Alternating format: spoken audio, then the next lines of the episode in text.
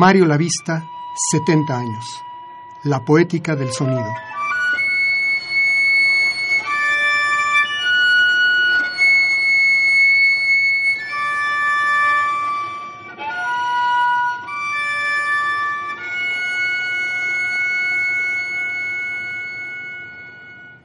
El renacimiento instrumental.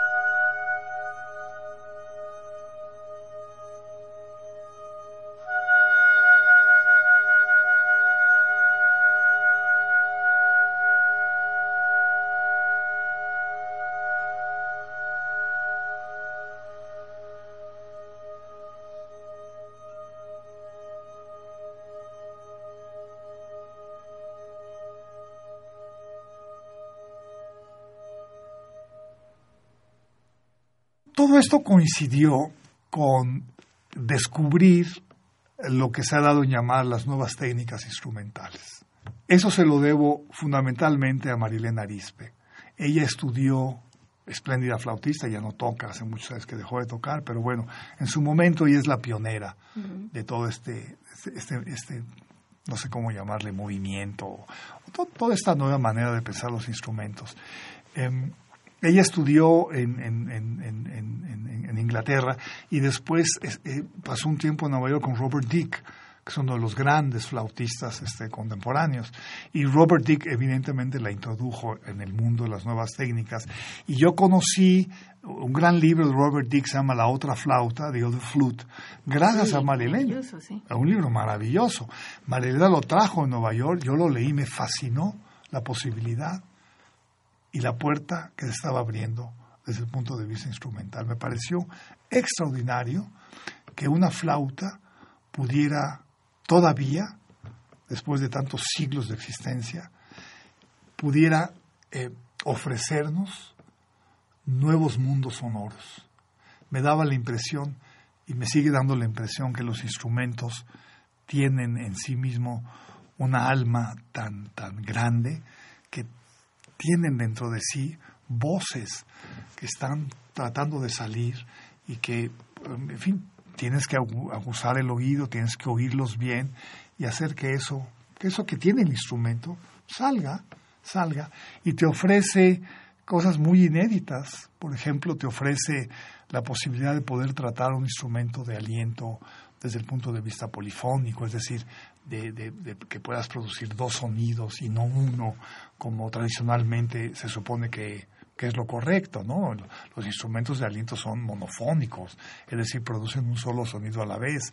Pero claro, a través de estas nuevas técnicas te das cuenta que sí pueden producir dos o tres sonidos, entre otras, como le llama Tureski, Bertam Tureski, el contrabajista, entre otras delicias sonoras.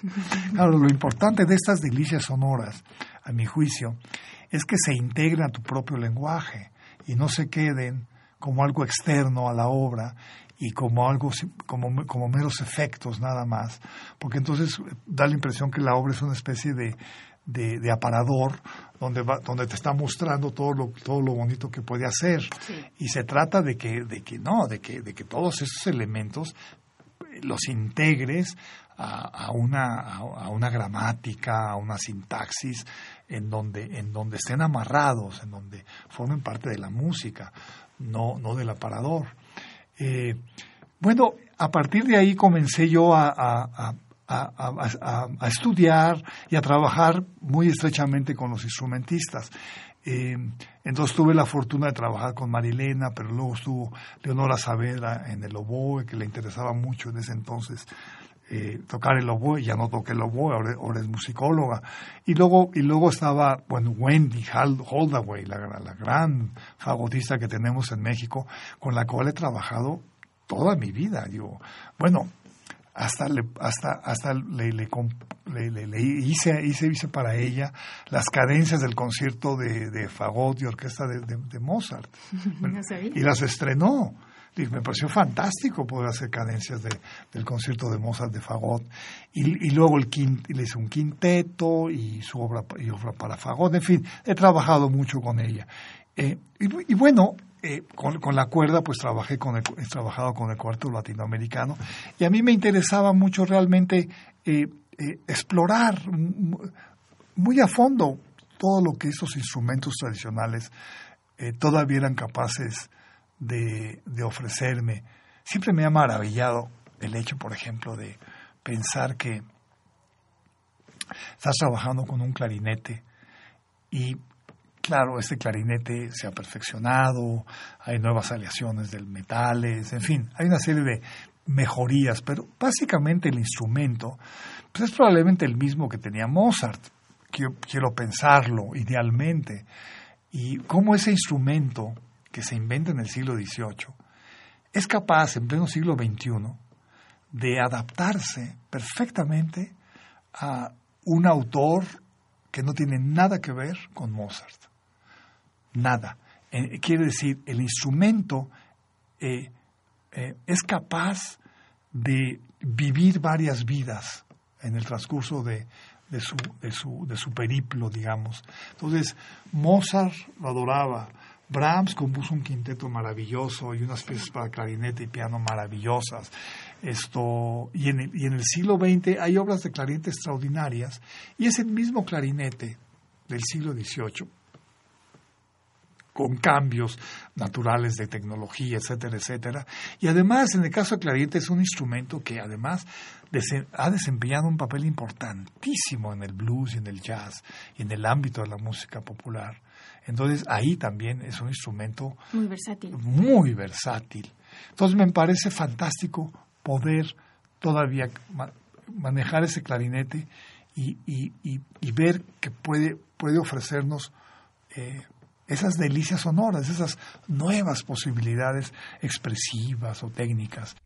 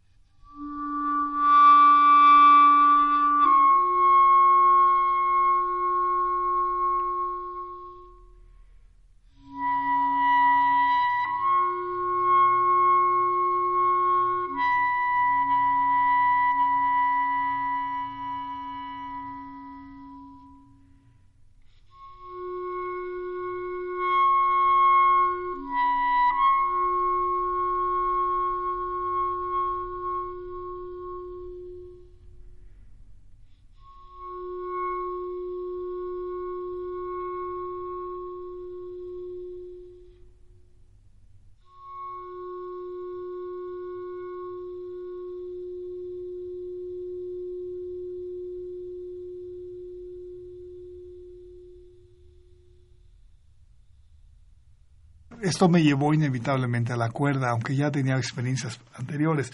En esos años compuse una obra para Turetsky, para contrabajo, donde utilizaba eh, las posibilidades de los armónicos, por ejemplo. Em, y esto me llevó a, un cuarteto de cuerdas que me pidió el latinoamericano específicamente, y me puse a pensar que sería una gran cosa que yo pudiera escribir una obra basada únicamente en armónicos naturales, o sea, los armónicos que me dan las cuerdas de los instrumentos, y de qué manera podría yo estructurar una obra basado precisamente en esos sonidos. Es decir, como tú dices acertadamente, los armónicos siempre han estado presentes, pero han formado parte del color del instrumento, de uno de los tantos colores del instrumento. Em, bueno, el maestro en este asunto es Paganini. Cuando uno revisa sus, sus caprichos, qué barbaridad, qué, qué manera de tratar un instrumento de, de cuerda esto y es curioso observar cómo esa tradición violinística no fue seguida en el siglo XIX, porque el concierto, por ejemplo, el concierto de Beethoven, el concierto de Mendelssohn, el concierto de Brahms, no tienen atrás de él, de ellos, las propuestas de Paganini. Las propuestas de Paganini desde el punto de vista instrumental hay que esperar hasta el siglo XX para que las retomen cuerdistas y, compositores. Eh, eh, no deja de sorprenderme cómo unas, una propuesta tan, tan novedosa como lo de Paganini en cuanto a escritura violinística no haya encontrado una resonancia inmediata, sino, sino uh, hubo que esperar más de un siglo para llegar a eso.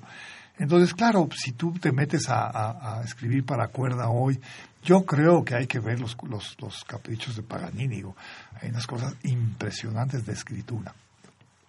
Entonces, eh, bueno, me, concentré efectivamente en las cuerdas y comencé a analizar ese tipo de obras.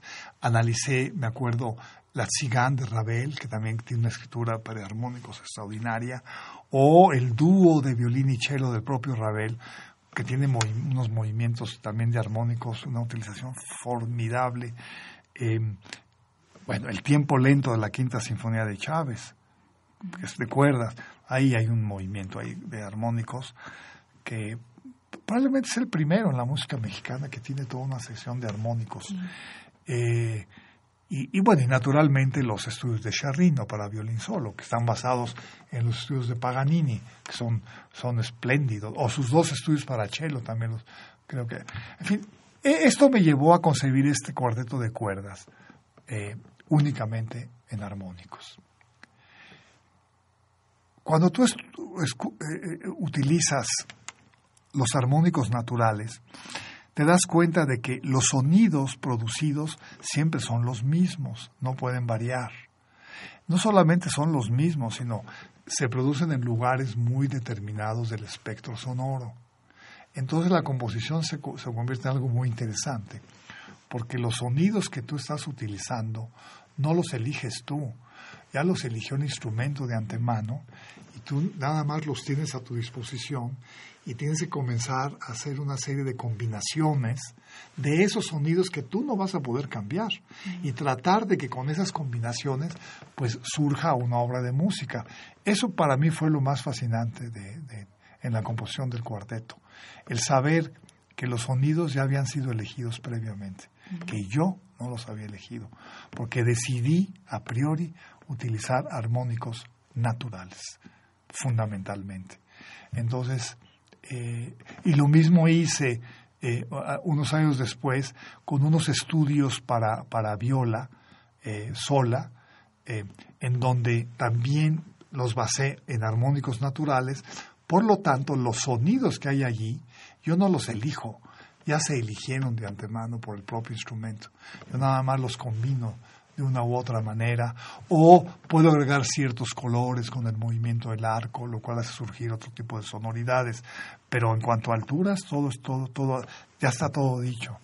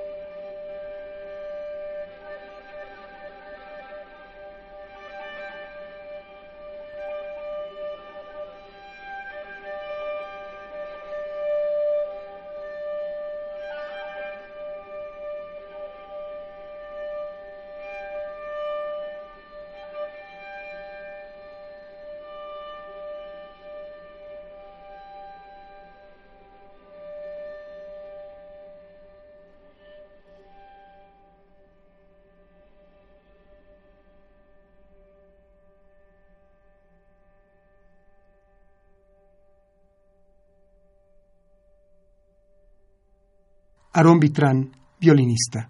Bueno, Mario yo lo conocí al poco tiempo de llegar a México. Yo llegué a México en 1974. Lo conocí primero en el conservatorio como maestro, después eh, ya como violinista, todavía antes del surgimiento del cuarteto. Alguna vez programé una obra para violín y piano de él que se llama Diálogos, pero la relación eh, musical propiamente dicha comenzó en 1982 cuando se formó el cuarteto, el cuarteto latinoamericano. Mario al muy poco tiempo se acercó a nosotros, nos platicó que tenía una obra para cuarteto de juventud, pero más bien lo que le interesaba era volver a escribir para cuarteto, cosa que había dejado de hacer, y la existencia del cuarteto latinoamericano le, le entusiasmó como para volver a abordar este género. Y así fue como surgió la primera obra que nos escribió en 1984, Reflejos de la Noche, una obra que hemos seguido tocando a lo largo de estos años. Y a partir de ahí, bueno, por un lado la relación eh, personal de amistad se afianzó y creció muchísimo. Y por otro lado, en lo, en lo profesional, pues su relación con el cuarteto ha sido muy cercana.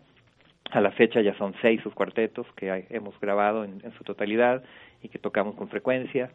Y es una persona con la cual hemos eh, compartido en innumerables ocasiones, ya sea el escenario o eh, aspectos, digamos, pedagógicos, hemos hecho residencias en conjunto en Costa Rica, en Estados Unidos, en provincia, en Morelia, en fin, es una persona muy cercana, muy querida y en lo musical un personaje muy importante en la vida del cuarteto latinoamericano, sin ninguna duda. En música para, para mi vecino. Eh, lo puse así porque era un cuarteto que fue en encargo de Cronos que es un cuarteto americano, es mi vecino. Pero también le puse así porque fundamentalmente el que me ayudó, el que siempre, mi asesor de cuerdas es Aaron Vitrán. Que, que, en ese momento, en, ese, en, ese, entonces, éramos vecinos en los edificios Condesa. Entonces yo le consultaba y le sigo consultando todo tipo de dudas que yo tenga de la escritura de cuerdas, porque no toco cuerdas. Eh, y en ese cuarteto, eh, Aarón fue mi asesor y ahí me planteé la posibilidad de escribir un cuarteto en donde el elemento principal fueran las cuerdas al aire, es decir, las llamadas son las cuerdas para, eh, que produce el instrumento naturalmente, sin necesidad de la mano izquierda. Todo esto me lleva a pensar que probablemente la imaginación funciona mejor cuando está muy acotada en sus límites eh, y que si se deja demasiado abierto ciertas cuestiones, la imaginación ya no se puede, ya no se, ya no se ejerce de, de, de, de una manera adecuada. Siempre me pongo límites porque yo creo que al ponerse límites, la imaginación comienza a funcionar y tiene que funcionar para imaginar qué puedes hacer con unos pocos elementos. Si son demasiados elementos, yo por lo menos me pierdo. O sea, yo ya no sé ni dónde estoy. Pero cuando acoto muy bien mis elementos, entonces trato de imaginar qué podría yo hacer con cuatro sonidos. A ver.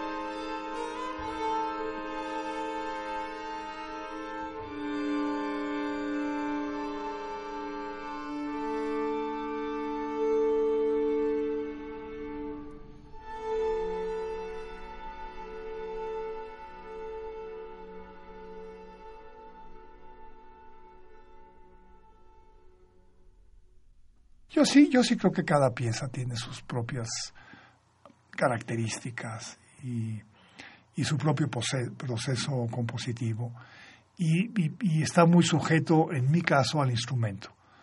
Si es una pieza para voz, etcétera, está sujeto, evidentemente, a, ese medio sonoro. Y desde el punto de vista compositivo, eh, yo suelo, antes de ponerme a escribir, pensar, pienso mucho en posibilidades, nada más pensar en, qué se podría hacer. Claro, pero llega un momento en que tienes que sentarte y empezar a escribir eso, porque el problema es la escritura. Eh, y siempre descubro que mis puntos de partida siempre son unos cuantos elementos. Pueden ser, por ejemplo, los intervalos, pueden ser los armónicos, pueden ser cuerdas al aire, puede ser un acorde que a mí me gustó cómo sonaba, entonces voy a ver qué puedo hacer con ese acorde y cómo desarrollar un solo acorde. Eh, es decir, pueden hacer, puede ser, puede, puede, puede, puede ser un ritmo, eh, como en el caso de mi pieza para percusiones, todo está basado en ese ritmo, todo, toda la obra.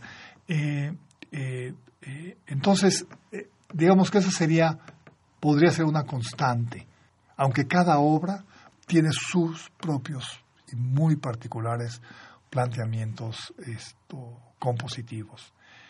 Nunca, yo nunca he pensado en un sistema, por ejemplo, a la manera en que lo puede pensar un teórico como Ebert, en donde él sí realmente reflexiona y muy, muy profundo y seriamente sobre un sistema, sobre una manera de, de, hacer música que está basado en planteamientos de tipo racional. En mi caso, yo me muevo simultáneamente en dos vías.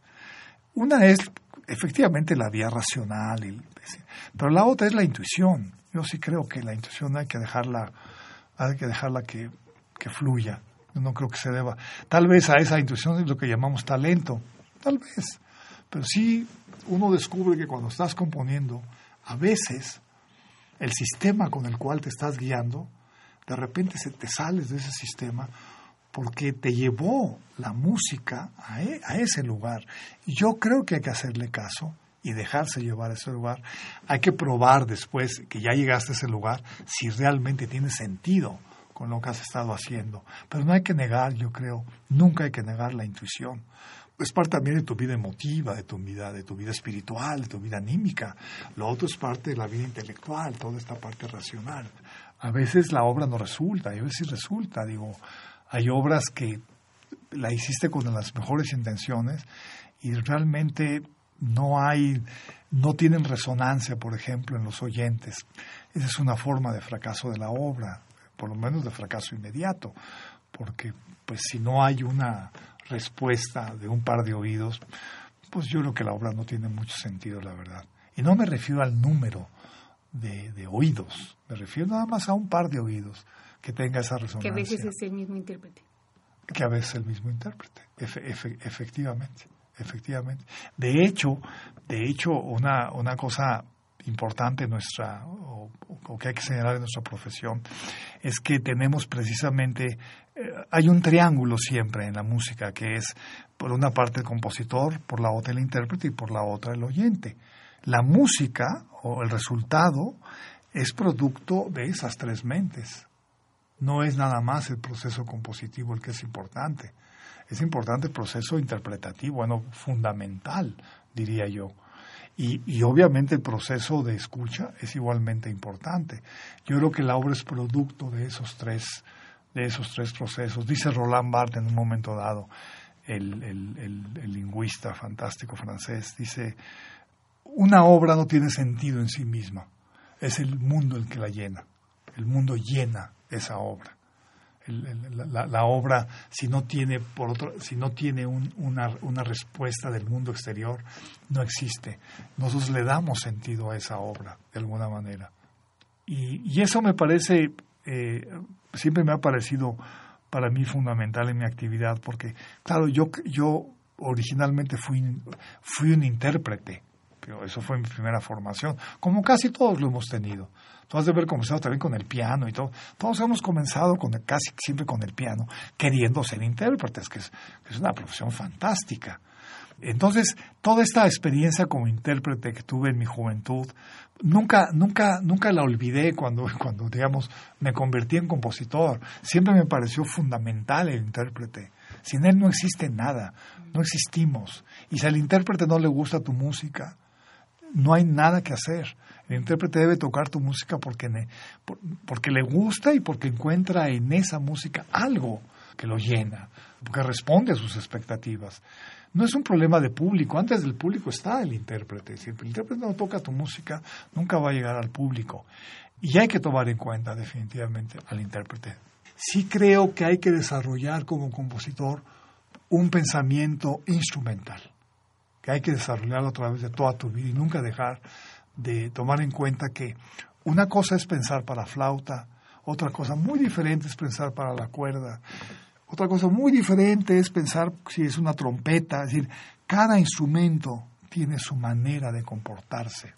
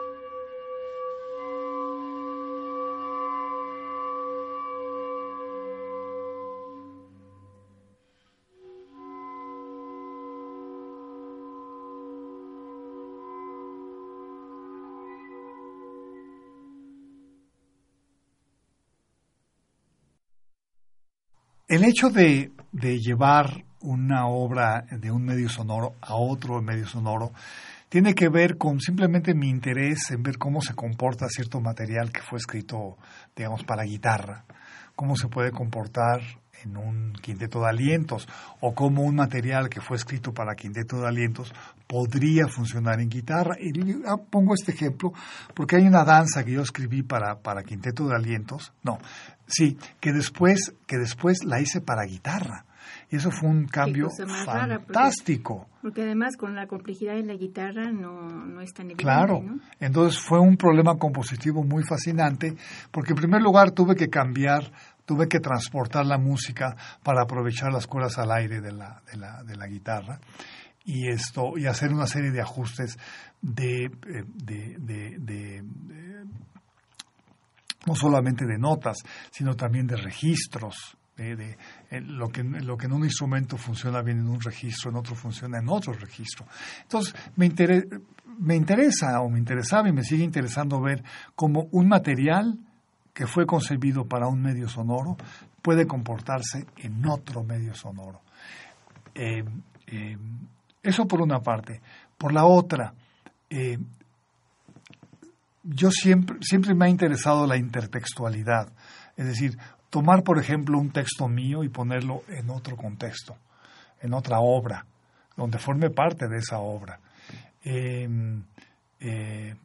me interesa ahí, por ejemplo, cuando yo agarro un fragmento de una obra y la pongo en otra obra, me, me, me, me, atrae mucho la idea de ver cómo le puedes tú cambiar el pasado y el futuro a ese fragmento y cómo se puede comportar con pasados diferentes y con, y con futuros diferentes. ¿Sí me expliqué, verdad?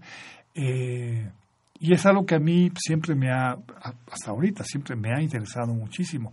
Hay inclusive una obra para orquesta que es Clepsidra, que básicamente está hecha con fragmentos de obras anteriores, desde canciones, fragmentos de la ópera Aura, fragmentos de unos nocturnos que tengo para voz y piano y orquesta. Eh, básicamente, eh, claro, al, al, al, reunir toda esta pedacería, y cambiar, tienes que componer ciertos, tienes que pegar los ladrillos, tienes que, tienes que componer bien la mezcla para que no se sienta para que no se sienta este falsa la junta. tienes que eso tienes que arreglarlo muy bien este para que y tienes que taparlo para que para que te dé la impresión de que de que, de que no vas a ver los ladrillos. Tú vas a ver la pared ya muy bien este, remozada y todo bien pintada. Esto pienso lo mismo en la música, es decir, ya sabemos que todo está pegado como, como ladrillos, pero se trata de cubrirlo para que dé la impresión en el oyente esto surgió de una manera, digamos, natural y espontánea.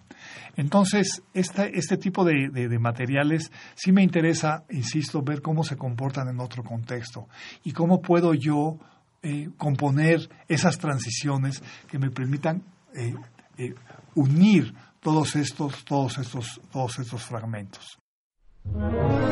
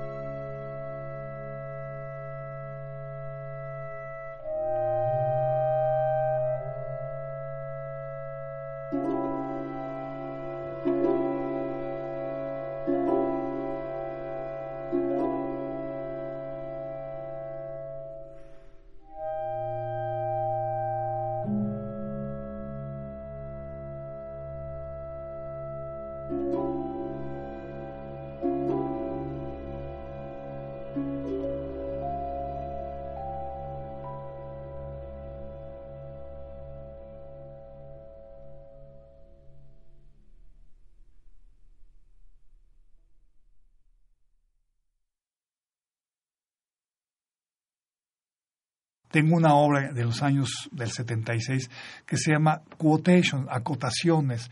El título en inglés puede ser un poco chocante, lo que pasa es que a mí no me gustaba la palabra acotaciones. Preferí la palabra en inglés y además lo hice para, para, para, para unos músicos americanos, entonces le puse quotation. Bueno, en esta obra efectivamente utilizo citas, pero no solamente de mis obras, citas de otras obras, que pueden ir desde Brahms, hasta una obra contemporánea, hasta una obra mía, hasta una obra de Debussy para orquesta como El Mar y utilizarlo en el cello y el piano. Ahí las citas musicales son muy cortas, muy, muy cortas, porque me interesaba que perdieran su carácter anecdótico, precisamente. Entonces, al agarrar un fragmentito del mar, pero un fragmento que además no es muy importante desde el punto de vista melódico, evito que que al oírlo se identifique inmediatamente con el mar, pero está presente. Pero no me interesaba ni me interesa su, su, su, contexto anecdótico.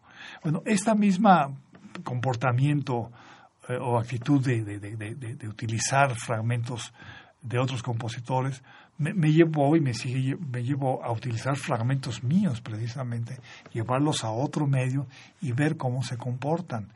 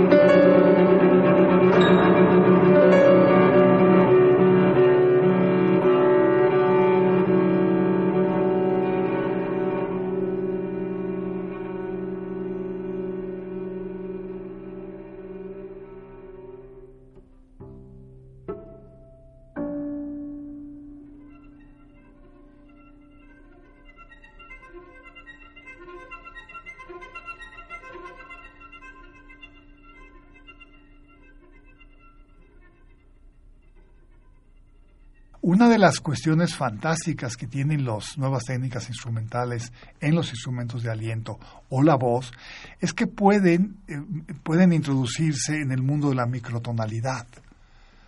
Y ese es un mundo fascinante porque eh, nosotros estamos acostumbrados tradicionalmente al mundo de la, de la, de la, de la, de la, división del, del, del, espectro sonoro en semitonos, ¿no? De lo que se llama la, el temperamento igual. Pero no se nos debe, no, no, no debemos olvidar que el temperamento es un invento del siglo XVIII, en realidad, de, de la primera mitad del siglo XVIII, y que ya para, para el siglo XX, en, el siglo XX comienza otra vez a, a ponerse en tela de juicio y, y, muchos autores comienzan una vez más, pues obviamente a, a, meterse en la microtonalidad, que es algo que siempre ha estado presente en la música. Lo que es raro es la música eh, temperada. ¿eh? Sí. Claro, la música temperada ha producido una música maravillosa también, pero ha durado pero es muy... artificial. Eh, es totalmente artificial. Tú tienes que ajustar las afinaciones para hacerlo temperado, porque naturalmente siempre hay una diferencia entre un sostenido y un bemol. Eso es lo natural, eso está en la física, eso está en la acústica. Entonces, las nuevas técnicas de los instrumentos que fueron hechos, precisamente muchos de ellos como el clarinete o este, el saxofón, fueron construidos para una música temperada Ahora resulta que con las nuevas técnicas pueden se han inventado posiciones no tradicionales que te permiten dar los cuartos de tono, los octavos de tono, y entonces es fantástico que el instrumento te ofrezca esa posibilidad para manejar ese, ese mundo que a mí me parece fascinante, el mundo de la microtonalidad. En la voz, claro que también lo tienes que hacer, y la, la, la voz es, es, más natural. Inclusive. Claro, inclusive la voz es mucho más natural. Eh, yo tal vez pienso que todo este eh, nuevo interés por la microtonalidad tenga que ver también con la enorme difusión que ha tenido en el siglo XX, que tuvo en el siglo XX, la música de otras, de otras regiones, de otras culturas. Yo supongo que hoy la música japonesa, la música china, la música hindú, que fue tan popular en, los 60 este, con Ravi Shankar, ha, ha, influido muchísimo en nuestra manera de concebir una vez más lo que es el temperamento o, no, o lo que no es el temperamento, ¿no?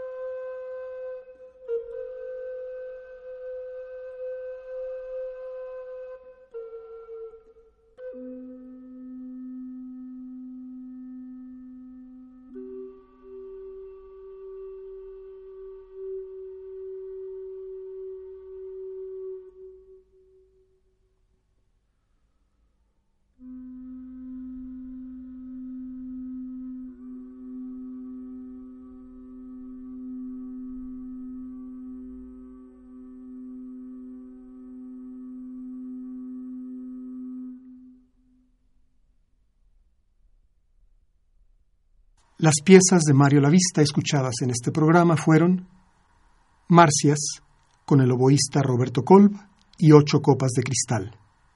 Madrigal, con el clarinetista Luis Humberto Ramos. Reflejos de la noche, en interpretación del Brodsky Quartet. Música para mi vecino, en la interpretación del Cuarteto Latinoamericano. Cuicani, con Marielena Arispe en la flauta y Luis Humberto Ramos en el clarinete. Clepsidra, con Alondra de la Parra al frente de la Orquesta Filarmónica de las Américas. Quotations, con Jonathan Golov en el cello y Stephen Maines al piano. Ofrenda, con Pierre Amont en la flauta de pico tenor.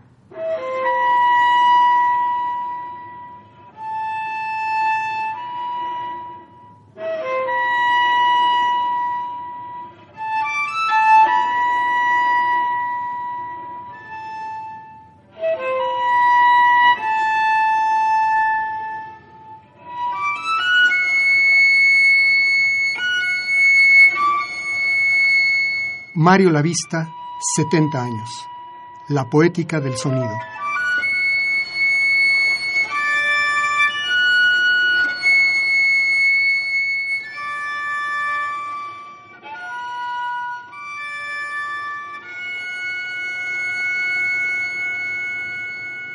Guión, producción y conducción, Ana Lara. Grabación, Carlos Montaño.